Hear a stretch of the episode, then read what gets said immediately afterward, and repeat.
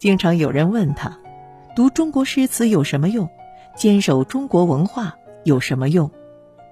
叶嘉莹的回答很简单：诗歌能让你的心灵不死。学诗词无法让你赚大钱，但如果你真的读进去，你就能品味诗歌的味道，那是生命中微微喜乐的味道，而且不需要价钱，你要就给你，源源不断。会读诗的人，永远不会失去对生命的希望。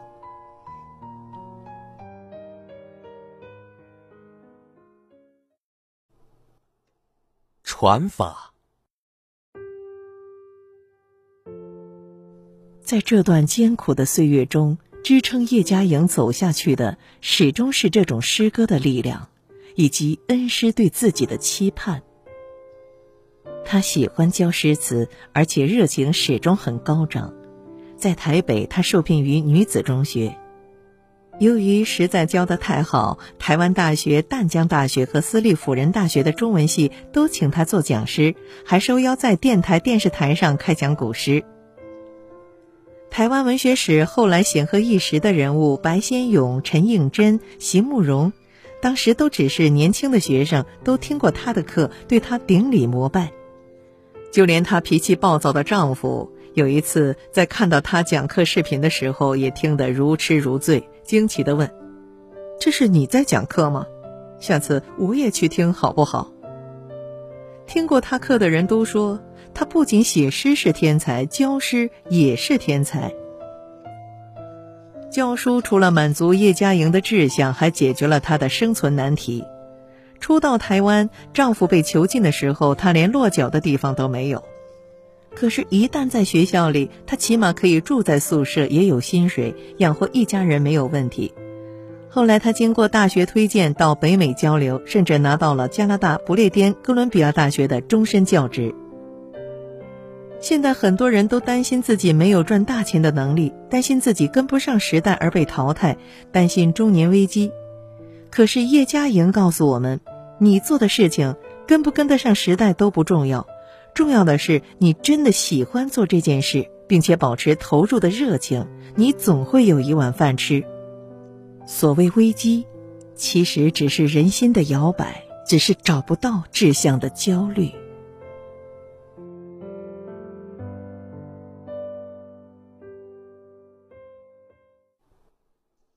丧女。台湾大学与美国大学有交换项目，叶嘉莹同时被密歇根大学和哈佛大学争抢，双方都要她去各自学校访问。随后，叶嘉莹将家人带出国外，定居在加拿大温哥华不列颠哥伦比亚大学，用英文直接向西方世界介绍中国诗歌，声名显赫，将中国诗词大播于天下。叶嘉莹真的做到了。正在他感觉生命正走上正轨，他从此终于可以安度晚年了。生活给了他最后一个打击。一九七六年，他收到女儿女婿出车祸，双双罹难的噩耗。三天以前，他们才刚刚一家团聚，没想到这么快就天人两分，阴阳永隔。他强忍悲痛，独自一人料理女儿的后事，写了十首哭女诗。算是与这段悲痛告别。至此，人生三大悲哀：早年丧母，中年缺爱，晚年丧女，他全都经历了一遍。这次他没有像以前一样想到自杀，而是更加领会了早年恩师顾随的一句话：“以无声之觉悟做有声之事业，以悲观的心态过乐观的生活。”人本来总有一死，人生本来就是个悲剧。既然都是要死，那还不如拼尽全力干自己最喜欢的事业，将生命燃烧到最后一刻，这才能无愧于自己得人生一场。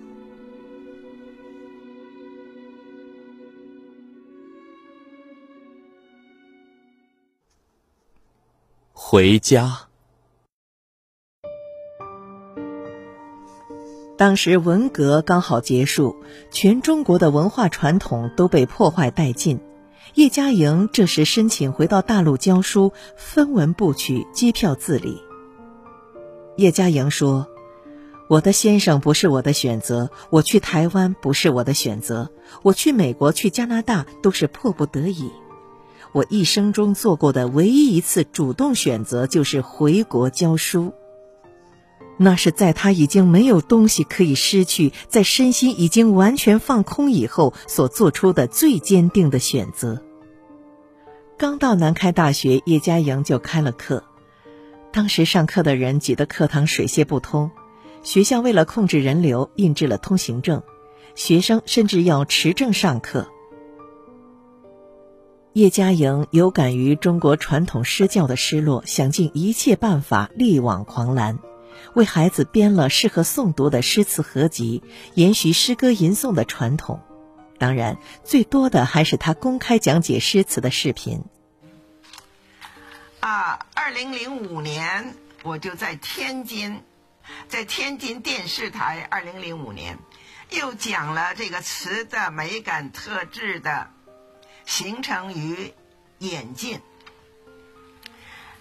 这个就不是按照时代的先后讲了，是按照风格的不同来讲。我把词的演进的风格的演进的不同，我把它分成了三个阶段，分成了三步。第一步是歌词之词，就最早的词，本来是配合音乐来。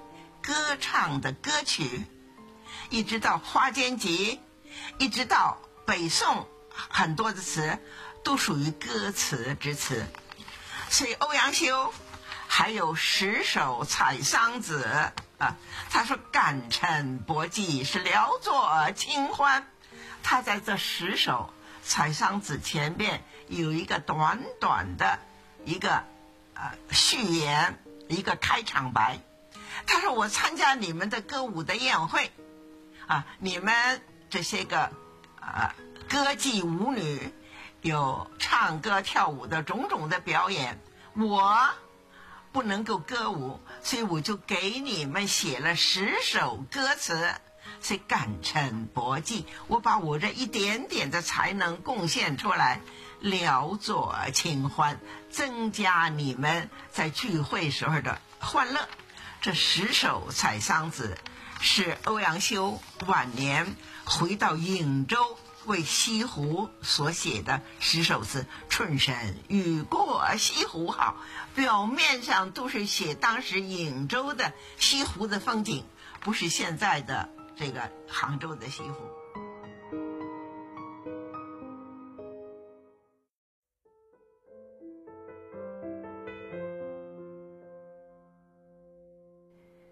如今，他已经成为中国诗词的一个象征。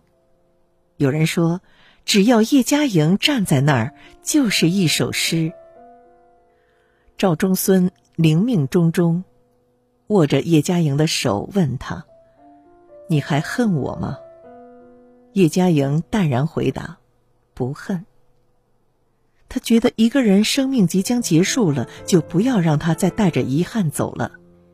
一卧灵起恩怨明，海天明月净尘埃。叶嘉莹的婚姻始于义气，终于厚道。她这一生都以这样的义气行事，可以说她是中国第一位，也将是最后一位穿着裙子的士。叶嘉莹曾经说：“撇除性别原因，我最想和孔子做朋友。”孔子一生周游列国，到处游说，想恢复周礼而不得。叶嘉莹足迹踏遍全球，到处讲课，使中华诗词重现生机。在这一点上，他比孔子的贡献还大。他这一生堪称是一部民国史，也是一部中华文化的流失与复归的史诗。他曾经说：“我一生七十年从事教学。”我觉得这真是我愿意去投入的一个工作。如果人有来生，我就还做一个教师，我仍然要教古典诗词。如果你不知道怎么活出有价值的一生，不妨学学叶先生。当你希望下辈子还能以这一辈子活着的方式继续活着，这一辈子你就没有白活。